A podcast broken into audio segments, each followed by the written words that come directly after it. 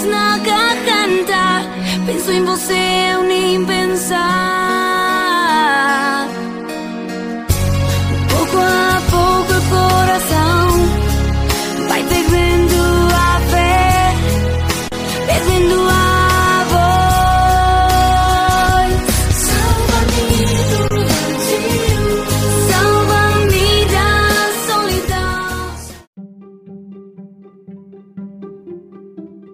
E aí, pessoal, estamos aqui para mais um episódio do Tishcast Podcast. Meu nome é Júnior Sudari, eu estava ansioso para gravar esse episódio hoje. E aí, pessoal, meu nome é Wallace e meu cérebro ainda é de um homem das cavernas. Ah, meu nome é Denis. Dizem que ansiedade é excesso de futuro, depressão é excesso de passado. Será? O Será? cara, che- o cara chegou já colocando o cartão dele aí, hein? Meu nome é Amanda Sudaro e estamos aqui juntos para mais um bate-papo de sketch. É isso aí, pessoal. Hoje a gente está aqui para bater um papo interessantíssimo aí sobre, especificamente, falar um pouco sobre ansiedade, depressão e sobre esse mal que está assolando cada vez mais a sociedade moderna que nós vivemos. Então, é isso aí. Bem-vindos ao Tishcast.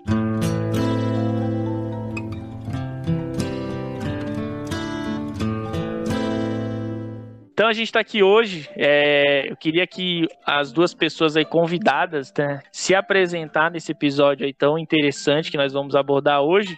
Eu convidei o Denis, que é psicólogo, né? E Denis, fala um pouco aí da sua, da sua carreira, fala um pouco de você aí para nós. Sou psicólogo formado pela Universidade Federal de Santa Catarina. É, fiz formação em gestalterapia, que é uma abordagem bastante forte aqui no estado de Santa Catarina. Atualmente atendo é, em consultório. Tá, Como psicólogo clínico, tanto quanto gestalterapeuta, quanto analista do comportamento, que é uma formação nova que eu tenho trazido para minha carreira a partir do momento que eu comecei a atender transtorno do espectro au- autista. Isso tem uns três anos mais ou menos. Então, estou fazendo algumas formações na análise do comportamento, é, que, é, que é tida hoje como a abordagem da psicologia mais eficaz e eficiente no trabalho com pessoas dentro do transtorno. E a gente também convidou aí um rapaz que está fazendo sucesso nas redes sociais.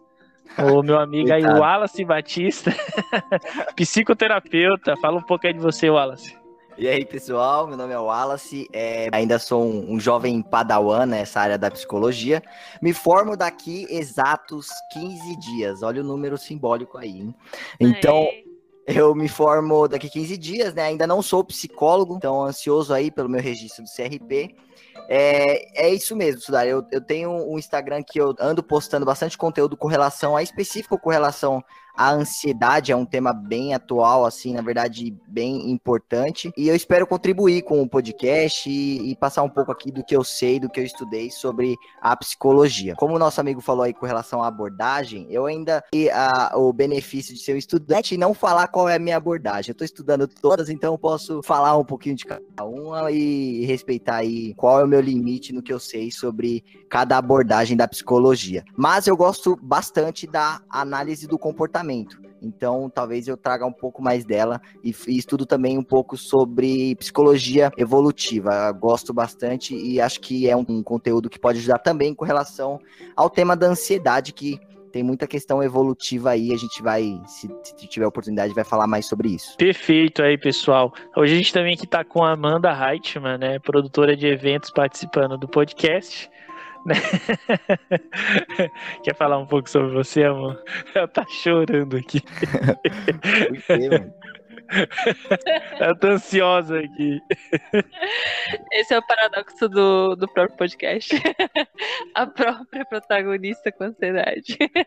Bom, pessoal, é interessante que já tinha um tempo, né, que eu tava querendo fazer um episódio sobre isso, acompanhando bastante os conteúdos que o Wallace posta, né, principalmente sobre esse tema aí que é tão delicado e às vezes bem curioso para algumas pessoas que não conhecem, não sabem lidar, lendo algumas coisas desde o início da pandemia, né, mais de 90% é, de casos aumentaram, né, referente à depressão, questão de ansiedade duplicaram nessa pandemia. E hoje aqui nesse episódio a gente com o auxílio desses dois duas pessoas que têm conhecimento na área vai ser interessante abordar sobre isso, né? Então eu queria até começar né? Vocês dois aí podem até é, iniciar explicando pra gente, né, de forma até mais complexa, né, até mais bem estruturada, porque eu vejo que hoje em dia as pessoas têm muito a, a visão do senso comum do que é a ansiedade, do que é a depressão, às vezes não levam tão a sério o que esses, tran esses transtornos podem trazer para a vida das pessoas. Os mais velhos primeiro, né? Então pode começar, Wallace.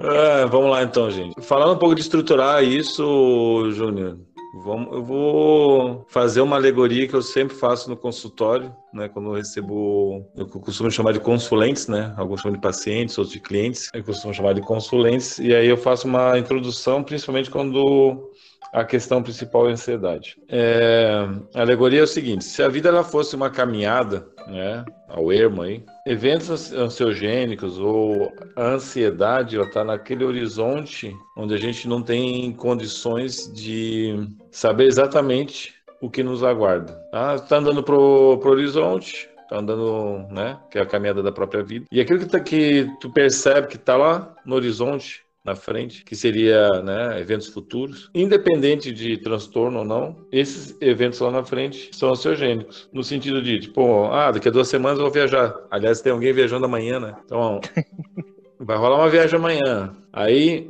Hoje tu já começa a pensar como é que vai ser a viagem, as coisas tem que botar na mala, se o carro tá foi feita a revisão, como é que vai ser na estrada, se vai ter movimento, se não vai ter, se vai chover, não vai, se vai ver a previsão do tempo. Então, nesse aspecto, né, como algo que está no futuro, ansiedade, e aí eu digo independente do, do transtorno, ela é justamente essa é, energia, força ou foco em eventos que vão estão para acontecer, que evidentemente não vão acontecer da maneira que você pensa no presente, mas que de certa maneira captura a tua atenção. Isso, Boa. né?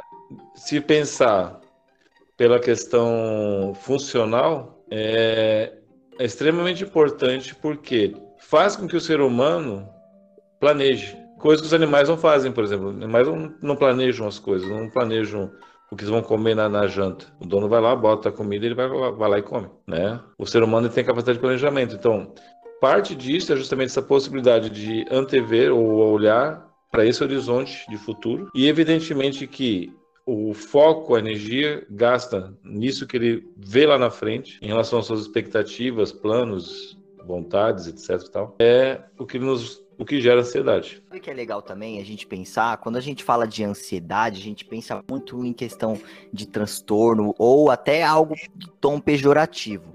Então é interessante até para o pessoal leigo com relação à ansiedade perceber que a ansiedade ela tem uma importância genética e ela tem uma importância evolucionária. Então, basicamente, é, os nossos antepassados que não foram ansiosos o, o suficiente, não tiveram medo suficiente, serão vivos. Porque o que, que é basicamente ansiedade? Ansiedade ela tem a raiz no medo, certo? Então o corpo ele percebe algum perigo, ele percebe a imprevisibilidade se ele ficará vivo ou não, se ele correrá um risco ou não, e a partir desse perigo ele prepara o corpo.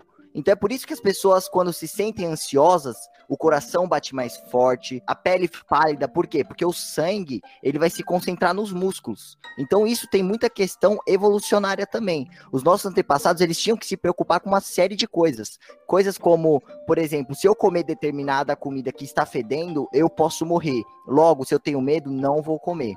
Se, se aparecer algum animal muito maior do que eu, eu preciso fugir, lutar ou fugir. Então, tudo isso é uma preparação fisiológica do nosso corpo que é preparado para atacar ou fugir. A gente chama isso na ciência de luta ou fuga, né? E tem até um termo novo que é o do é, luta, fuga ou congelamento. Então, basicamente seria isso. Aí acontece o quê? Se você olhar para uma. Tem até um livro interessante, gente. Eu não, eu não, sei se vocês já viram, mas o, o tema do livro é assim: Por que as zebras não têm úlcera? Porque o que, que acontece de diferente dos animais pra gente? Acontece que os animais, eles sentem medo. Quando eles percebem um perigo, eles sentem medo, e aí eles se preparam para aquele medo, e a partir do momento que eles conseguem se livrar daquele risco, eles vão seguir a sua vida normalmente.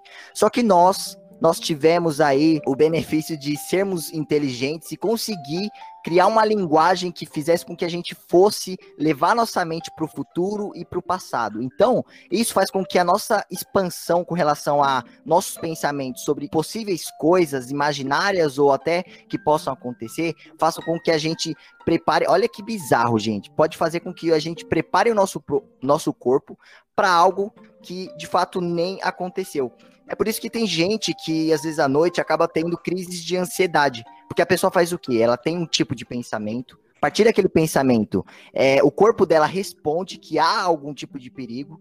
Então, a gente começa a ter aquela toda aquela crise, o nosso corpo se prepara para aquela luta, para aquela fuga. Na verdade, não tem um leão no nosso quarto, né? Nossos problemas são algum tipo de chefe, alguma relação né, não realizada, algum talvez uma, uma possível viagem, medo de avião e várias outras coisas que a gente coloca na nossa cabeça e a gente trabalha aquilo como um medo, como ansiedade. Então, basicamente, a ansiedade seria isso, essa previsão de algo que nem aconteceu, sabe? E que, e que possivelmente pode acontecer, mas como como o nosso cérebro ele pede, ele gosta de previsibilidade, quando a gente não tem isso, aí ele sofre de ansiedade. Muito bem posicionado aí, né? E uma coisa importante, né? Qual é a diferença então, né, da crise de pânico para a crise de ansiedade, né? O Wallace e o Denis já pontuaram.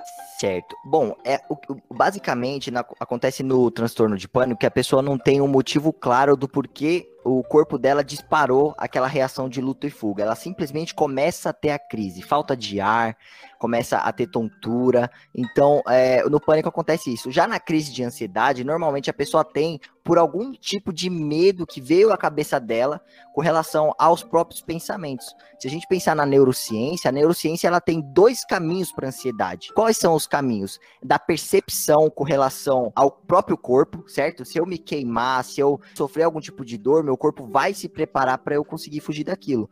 E, no, e, tem também o caminho do pensamento, que é o que? Eu eh, no meu córtex pré-frontal eu identifico que existe algum problema e a partir disso meu cérebro manda essa informação para a amígdala. A amígdala, se você, gente, só para vocês poderem imaginar, se você pegar o, o, seu dedo, enfiar no seu olho, bem, bem dark, né? Enfiar no seu olho e depois pegar o outro dedo, enfiar na sua orelha e está os dedos na sua amígdala. É esse lugar onde dispara basicamente a nossa reação com relação à ansiedade. Então, a gente processa a informação de risco, e é, é através dos pensamentos, e aí a gente começa a ter a reação ansiosa. Então, muitas crises de ansiedade vêm através mesmo de pensamentos que a pessoa se incomoda por alguma coisa. Esses pensamentos não são necessariamente conectados com a realidade. E aí por isso que é a importância da pessoa fazer terapia para trabalhar esses próprios pensamentos. Então, nesse caso, né, que a Amanda perguntou, é, a pessoa que, por exemplo, ela, ela, ela adquiriu uma crise de pânico, é, ela automaticamente também ela já pode ligar com uma crise de ansiedade ou são coisas distintas que se eu tiver um eu não tenho a outra? São tudo, na verdade, são duas facetas, né, do, vamos dizer, do mesmo motorzinho, que é a ansiedade, né. Ah, o Wallace trouxe uma coisa bem importante ali sobre a questão de imprevisibilidade. Pessoas que sofrem mais ah, com ansiedade, e aí a gente já pode começar a, a ir para a pergunta da Amanda em relação a transtornos, né? Porque a ansiedade, e isso foi muito legal assim o Wallace levantar, ela é inerente à vida humana. A partir do momento que a gente entende que tem uh, futuro e passado, né? Ou seja, a gente é parte de uma história, a gente carrega a nossa história. Isso faz com que a gente olhe sempre na, em direção ao futuro, justamente porque a gente tem a ciência da nossa história, né? A gente se ocupa mais do futuro, mais ou menos, né? Ou seja, de, de forma saudável, você usa essa, esse motorzinho de se olhar para o futuro, que seria uma questão de ansiedade, para planejar, para se preparar. O, no transtorno, essa questão da imprevisibilidade ela é basicamente insuportável para a pessoa. Sim. Né? Por quê? E aí tem uma série de, de, de questões. Ou uma situação vivida que foi muito difícil e a pessoa vai ter que viver essa situação de novo e ela já vai com grande receio de que ela viva novamente uma situação pregressa, o que não há garantia nenhuma, porque né, o futuro ele é só uma ilusão, ele não, não aconteceu ainda, sempre pode ser reescrito, é, ou porque ela busca de certa forma, obter controle sobre as coisas que estão vindo até ela desse futuro, ou controle sobre os eventos pra, pra, para os quais ela está caminhando. E se a gente olhar bem a nossa própria história, não existe um evento sequer que tenha acontecido exatamente no presente, com, como a gente já havia planejado. Uma viagem, você faz planos, você faz imagens, você pesquisa, você planos, cria imagens, sabe onde vai, sabe, né? Faz tudo planejadinho, bonitinho. Quando acontecer o evento, não vai ser aquilo tudo que você tinha imaginado antes, porque é a vivência presente daquilo. Vão aparecer elementos que não são necessariamente aqueles que haviam sido planejados, né? A própria experiência de como você vai se sentir parte do evento também não vai ser as sensações que você antes tinha planejado ou imaginado que iria viver. Então essa questão de controle e imprevisibilidade, né, ela numa escala em, em, que ela começa a gerar sofrimento, é o momento em que a gente começa a olhar elas como transtornos. Na Exato. clínica como é que aparece um pouco a questão do, das crises de ansiedade e do, do pânico? Ah, no relato, né, de quem passa por uma crise de pânico, a diferença que me aparece é uma bem básica: sensação de morte. A pessoa, numa crise de pânico, ela tem sintomas de arritmia, é, dores no peito, dores que irradiam para o braço esquerdo,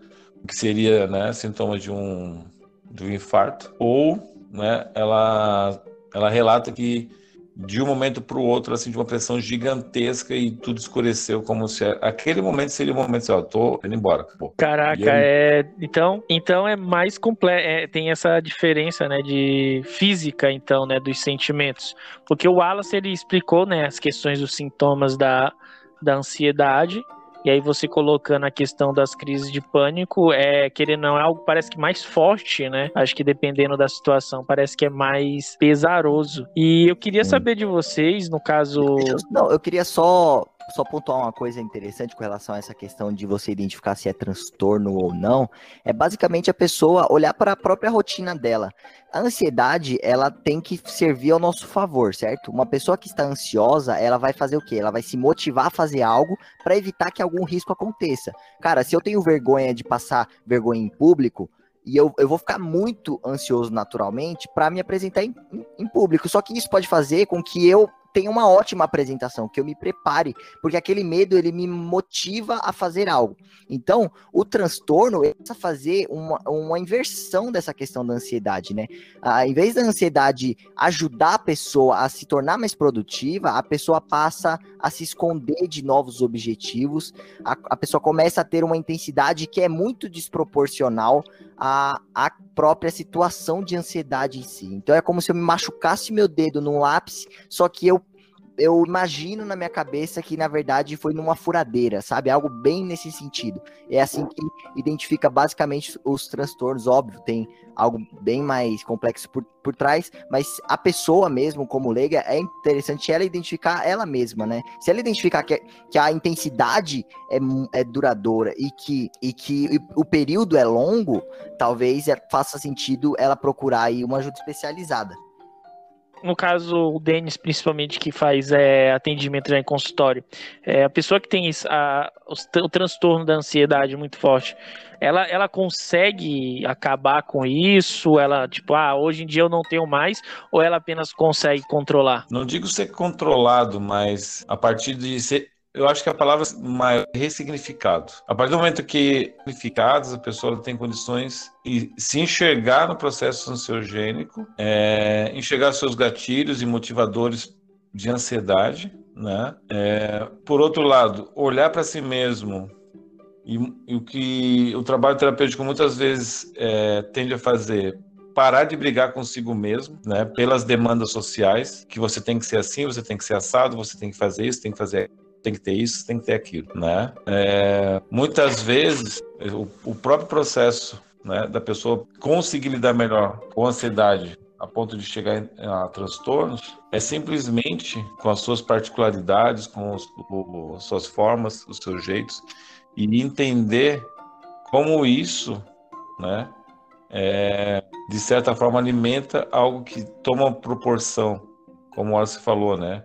Uma frequência ou uma intensidade que paralisa ou a faz, ao invés de avançar, retroceder nos seus objetivos e, e metas. Só uma coisa também que contribui para o que o Denis disse é que na ansiedade a gente não se fala de cura exatamente, porque a ansiedade ela não, ela não é exatamente como se fosse o Covid, vamos pôr como exemplo. Ou você tem, ou você não tem o Covid, ou como uma AIDS, por exemplo. Ou você tem AIDS ou você não tem. A ansiedade, ela pode ser considerada boa ou ruim. Então, existe ali um, um, um, grau que precisa ser medido do quanto a pessoa é ansiosa, entendeu? E por isso que a gente não fala em cura da ansiedade dos sintomas. Então a pessoa ela pode sim lidar bem com aquela ansiedade, mas ela não vai eliminar a ansiedade da vida, até porque, pelo que a gente falou, não seria, não seria saudável que ela não fosse uma, uma pessoa porque a ansiedade em alguns momentos protege você vê uma pessoa que é um, um idiota corajoso, aquela pessoa é potencialmente perigosa para mesmo, entendeu? Então, a gente precisa ter um pouco de ansiedade para que a gente consiga fazer algumas coisas e evitar outras. Tem razão. Essa semana eu estava em contato nas minhas redes sociais com alguns psicólogos que eu sigo. E eu vi um conteúdo de uma psicóloga falando sobre transtorno de narcisismo. E eu claramente preocupada, né, vendo o conteúdo que ela tinha feito, fui perguntar pro, pro Denis, né, meu respectivo pai, sobre transtorno de narcisismo. Uhum. Preocupada também, perguntei, bom, como é que se ajuda uma pessoa que tem transtorno de narcisismo? Com as coisas que nós estamos comentando aqui, falando, nós podemos saber que, assim como a ansiedade, como o narcisismo, né, que você precisa ter um pouco de narcisismo também para ter autoestima, nós podemos chegar no consenso que todas as coisas, se relacionadas com equilíbrio, né, ou seja, eu preciso de um pouco de ansiedade para ter visibilidade, para ter bom planejamento. Também preciso de um pouco de narcisismo para poder manter, de certa forma, com autoestima. Né? Então é legal essa, esses pontos, né? Bem bacana. Com certeza, com certeza. E as pessoas que elas fazem, elas se acostumam com aquela sensação ansiosa, né? E aí ela fica tanto tempo tendo que lidar com a própria ansiedade, se acostumando, criando uma rotina que faça com que ela fique menos ansiosa, que ao longo dos anos ela começa a perceber, achar, na verdade, que aquilo faz parte da identidade dela, sabe? Que, que na verdade ela é ansiosa assim, não tem como mudar.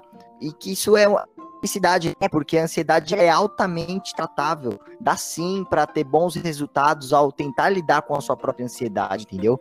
Então, mas isso é até por isso se faz importante o podcast para trazer esse tipo de informação.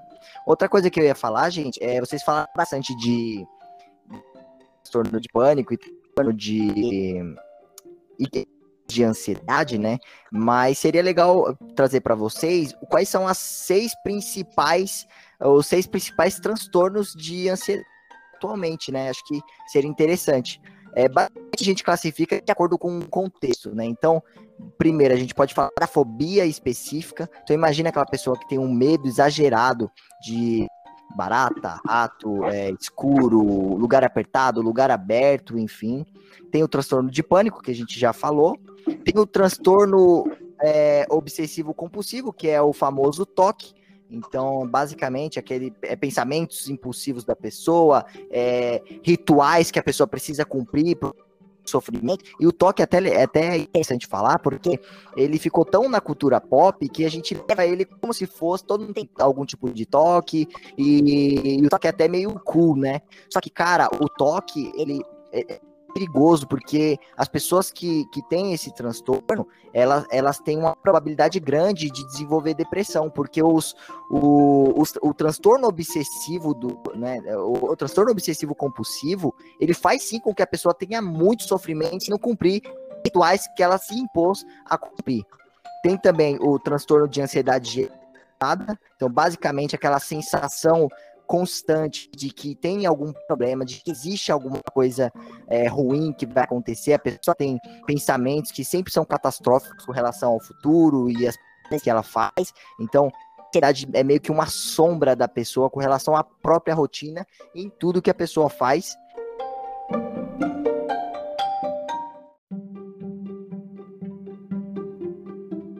É, o Wallace pontuou né, as, os transtornos, né, também que são, que acho que são poucos conhecidos, né, e ou levados de forma mais leviana, né, como o toque. E eu queria saber se vocês poderiam nos até explicar um pouco mais o que, que seria essa a psicologia do autoconhecimento Porque eu vejo que tem muitas pessoas que elas usam isso para combater as crises de ansiedade. Ó, uma coisa interessante, a gente falou da previsibilidade que o cérebro né, tem, ou, quer dizer, da necessidade de ter previsão do que vai acontecer, de saber onde ele tá pisando, né? A gente fica muito mais confortável de saber onde nós estamos pisando. O autoconhecimento, ele gira em torno disso. Então, uma pessoa é, que tá tendo altas crises de ansiedade, muitas vezes essas pessoas não sabem o que é a própria crise de ansiedade. Tem gente que diz que tem a sensação de que vai morrer. Então, depois que a pessoa entende toda a fisiologia por trás de uma crise, o porquê que ela tá tendo a crise, isso por si só, né? Ou seja, esse autoconhecimento não só dela, mas da própria espécie dela, faz com que ela tenha maior previsibilidade. Putz, estou tendo uma crise. Mas se percebe que já tem uma melhora, a pessoa já, já prevê que ao menos ela não vai morrer. Então, gira em torno disso essa questão do autoconhecimento. Porque a partir do momento que eu sei, eu consigo ter estratégias para fazer com que eu fique menos ansioso ou até para fazer com que eu enfrente a ansiedade, né? Caraca, é, é, então assim, minha dúvida fica também, é, mais uma vez aí, porque aqui eu tô, é um podcast de, de dúvidas também, né? Eu e a Amanda a gente está aproveitando aqui para aprender. É, então, a partir do momento que, por exemplo, as pessoas procuram é, outros tipos de meios, né, de terapias, de alguma outra forma, como a Amanda falou, que são as terapias alternativas terapias alternativas, ela querendo ou não, ela fica também englobada nessa questão da pessoa querer ficar se autoconhecendo para assim poder lidar com qualquer tipo de transtorno que ela tenha. E então isso pode fazer bem também a pessoa para lidar isso ou não? Ou só complica mais ainda porque é, fica querendo usar dois, dois tipos de, de psicologias para tentar se entender para resolver um caso. Aí você entra numa seara pesada da gente discutir, né? Mas o que acontece é que assim, muitas terapias alternativas, elas não são necessariamente psicologia, entendeu? Então assim, a gente pode sim depois gravar um podcast só sobre pseudociências e terapias alternativas, se são boas, se são ruins. O fato é, existem várias outras várias outras formas de você tratar a ansiedade, vários outros transtornos e vários outros problemas psicológicos com alter, é, terapias alternativas dentro da psicologia. A questão é, algumas têm mais evidência científica de que funcionam do que outras, entendeu? Aí fica aberto para as pessoas com a tratar em determinada situação, porque tem muito também da questão de confiar em alguém, sabe? Não sei, você acha que a gente critica aqui ou não? A gente tá tô brincando. Brincadeira, hein, gente? Pelo amor de Deus. Mas se, se a gente for pensar no discurso científico, a gente tem que basear o discurso em evidências. Exato. Ou seja, se funciona elemento de chácaras, é, cristais, a ciência não tem como falar a respeito disso. Então é melhor classificar. Então, então gente, então cara, eu já vou até pôr na pauta aqui que a gente vai fazer um episódio polêmico aí sobre pseudociências e ser louco, hein? É, assim, ó, o problema, o Júlio, assim, ó, só fazer um recorde bem curto aqui sobre isso. Conhecimento científico, tá? É uma metodologia que é extremamente recente na humanidade. A metodologia científica tem 300, 400 anos mais ou menos na humanidade, tá? Foi feito tipo, ela foi sistematizada a partir de Descartes ali, né? Descartes fez, como filósofo, ele fez alguns levantamentos, tá? E um grupo de pessoas resolveu criar pressupostos para a ciência, para a construção do pensamento e do conhecimento científico. E a ciência ela tem que ser baseada nesses pressupostos. Isso é ciência. Agora, assim, outros conhecimentos, inclusive filosófico, que não se encaixam na ciência, não deixam de ser válidos, porque pela lente da ciência, algo tem que ser não só. Né, o que faz uma coisa ser comprovada é ela poder ser feita a partir de o isolamento de algumas variáveis e ela pode ser replicada da mesma forma várias vezes. Isso é ciência. É um tipo de conhecimento. Ponto. Bom, é, então, é como eu falei, vamos, esse assunto, pelo que eu entendi, então, ele vai abordar várias questões, né? Vai ser um pouco mais extenso. Como nós identificamos, então, através da ansiedade, nós podemos ter indícios também de depressão, né? A gente pode estar falando da depressão como falta de motivação, falta de Aí vão vários, né? A gente vinculado também à ansiedade, como pode gerar essa depressão. Então, voltando à alegoria lá inicial, né? Que eu, que eu apresentei, que eu geralmente uso para conversar com as pessoas que trazem essa, essas demandas para a clínica, para o consultório. Ao meu ver, né? E aí vem a minha frase de efeito lá do, da minha apresentação. Já corta, né? Já corta e joga lá. Né? É, se a vida é essa caminhada rumo ao futuro, aos esses eventos futuros, e, e só se caminha para frente olhando para frente, né? Então, a gente vive o presente, mas sempre buscando o futuro. Eu desço agora para jantar, porque, tipo, ou eu tô com fome, eu desço a escada para jantar esperando que lá embaixo tenha coisa para fazer comida. O movimento, mov... né, o que gera o movimento é, é sempre um andar frente para o futuro, para eventos que estão para acontecer, né? Eu, eu jantei, né? Ah, putz, vou ter que escovar o dente, eu vou até o banheiro. Então, o que me possibilita fazer essas atividades é justamente é, a possibilidade que eu tenho de me jogar para o futuro, para frente. E assim, como a gente já falou sobre a questão da ansiedade, é lá na frente da ansiedade, porque nem sempre um ou outro evento é previsível, né? Ou ele está sob meu controle, ou ele tem algo da minha história que já foi complicado e eu vou ter que passar para a situação de novo, né? Tipo, para quem já foi no dentista, escutou aquele barulhinho naquela maquininha, e tá, vai entender o que eu, que eu tô dizendo, né? O dia que tu tem que voltar no dentista. Já já está sofrendo uma semana antes. O que acontece na, na depressão? A pessoa começa a, a, ter que lidar tanto com ansiedade numa frequência e numa intensidade que pode gerar as crises, pode gerar o pânico ou não, mas ela está recorrentemente lidando com ansiedade, ansiedade, ansiedade, porque o que vem sempre é um evento sociogênico e muitas vezes ela tem péssimas é, experiências com relação ao que está vindo. Errado, ela fez e não deu certo, ela pensou numa coisa que era para acontecer e né, aquilo virou num, num barraco e assim vai. E a pessoa ela começa, né, nesse caminhar para o futuro, ela, ela começa a ter que desmontar esse horizonte porque é insuportável continuar andando para ele. Porque parece que está tudo errado, parece que nada dá certo, parece que tudo que eu, que eu almejo tudo mais que está lá na frente tende a vir de alguma forma para me ferir ou me machucar. E aí é que eu, que eu trago a frase, né? Porque é uma frase bem corriqueira no meio, né? De que o ansiedade é excesso de futuro, quer dizer, você tá demais no futuro, demais no futuro. Quanto mais tu tá no futuro, mais é seu gênero. E que a depressão é um excesso de passado, quer dizer, tu na depressão, você se volta ao passado, sempre se culpando, coisa tal, tal, tal. Não que não seja isso,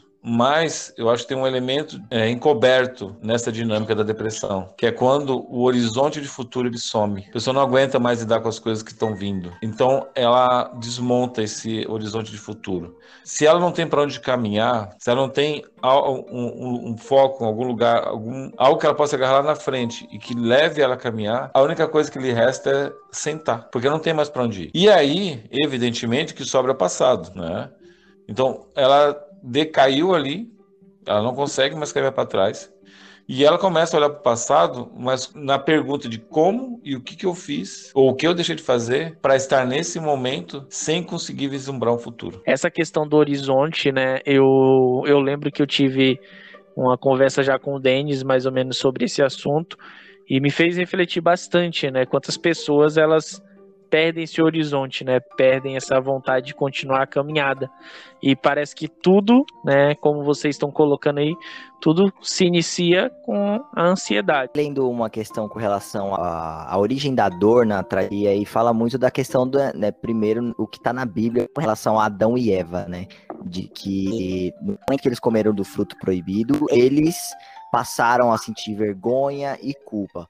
E é, é, curioso essa analogia, porque de fato, se a gente olhar para a nossa sociedade, qualquer outro animal não vai, não vai ter atitude deliberada de se matar por algum, por algum motivo. E a gente tem. É, isso é uma característica humana.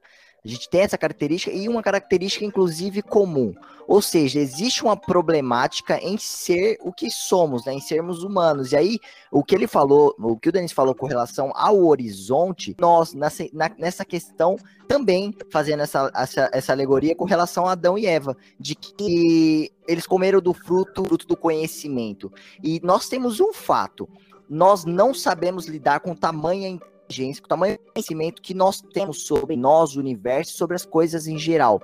Isso faz a gente ter criar várias comparações. Então imagina quando a pessoa chega estado de não conseguir vislumbrar um futuro para ela mesma. Por comparação a qualquer outra coisa, ela entende que a melhor coisa a se fazer é ficar parada, que é o que ele disse, né? Ou até mesmo, é, porque seria o estado da depressão, você ficar mesmo parado, né? Você é, ficar em estado depressivo ou, ou chegar aos finalmente de decidir colocar aí a, de eliminar a sua própria vida, né? De se matar, de cometer o, o, suicídio. Eu queria também, né, comentar com vocês, porque eu particularmente eu já tive é, algumas perdas, né, devido a, a, justamente a depressão.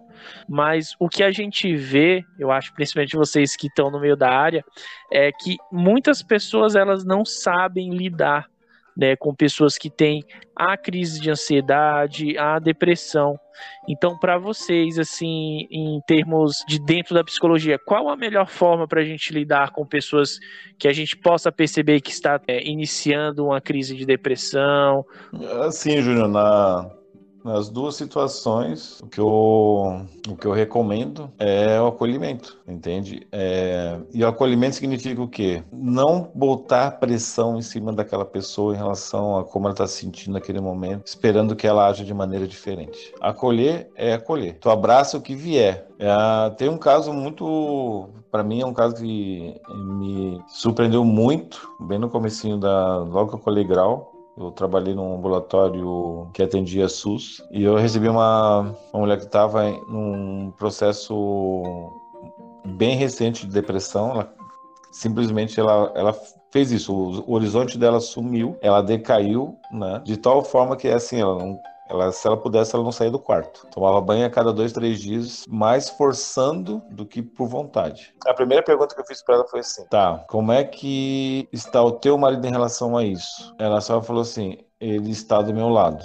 Então, se ele está do teu lado, ele vai fazer o seguinte: ele não vai te pressionar em nada. Tu vai conversar com ele e vai falar assim: meu amor, o dia que eu chegar para te dizer que eu não estou bem, que eu não quero sair do quarto, é isso que eu vou fazer. E ele acolheu, entende? Pelos relatos que ela trouxe nas sessões seguintes, né? Ele, ele tirou da relação dos dois qualquer tipo de cobrança em relação ao que ela deveria ou deixar de deveria fazer ou deixar de fazer. E a gente foi seguindo as, as sessões, né? Numa das sessões ela reconheceu o que derrubou o horizonte de futuro dela em relação ao, trabalho, principalmente. E a última sessão com ela, ela veio só agradecer porque ela tinha conseguido enxergar o que estava acontecendo ao redor dela e ela mesmo saiu e voltou a caminhar. Que é, um, que é uma coisa, entende, Júnior, que às vezes quem está por perto, né, claro que sofre junto, mas ele não entende que é a própria pessoa que tem que reconstruir o horizonte dela. E muitas vezes ela precisa de espaço para isso.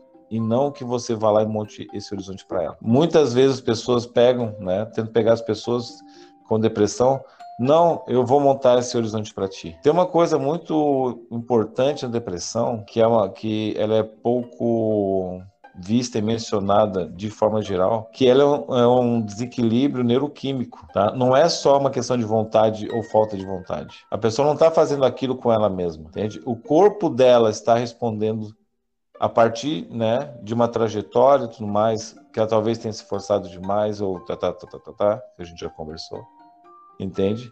Mas é o corpo que produz esse desequilíbrio neuroquímico essa carência, aonde ela não consegue ter prazer. Não adianta chegar para uma pessoa depressiva ou no estado depressivo ou no momento numa fase depressiva e falar: "Ah, vamos para vamos se arruma, vamos sair que a gente vai passear e vai se animar". Ela vai para os mesmos lugares que ela sempre foi e que ela tinha o maior prazer de estar lá e ela se sente pior porque ela olha os lugares que ela costumava ir e que deixava ela feliz e ela não consegue estar feliz lá. Ela vai para uma festa de amigos e as pessoas estão rindo, estão se divertindo e ela está sentindo a pior pessoa do mundo, porque ela não consegue estar com eles na mesma energia de, de alegria, de vibração, de prazer, né? Na questão da, da crise de ansiedade, é a mesma coisa, é acolhimento. A pessoa tá ofegante, tá é, suando, tá achando que vai morrer. A única coisa que tem que se fazer, se coloca ao lado dela e fala, eu estou aqui. Ponto. Não precisa falar, ah, vamos pegar água com isso, vou pegar água com aquilo vão abanar, vão abrir as janelas, se coloca ao lado da pessoa, olha para ela e diz com propriedade: eu estou aqui e isso vai passar e eu vou permanecer aqui até isso passar. Ponto.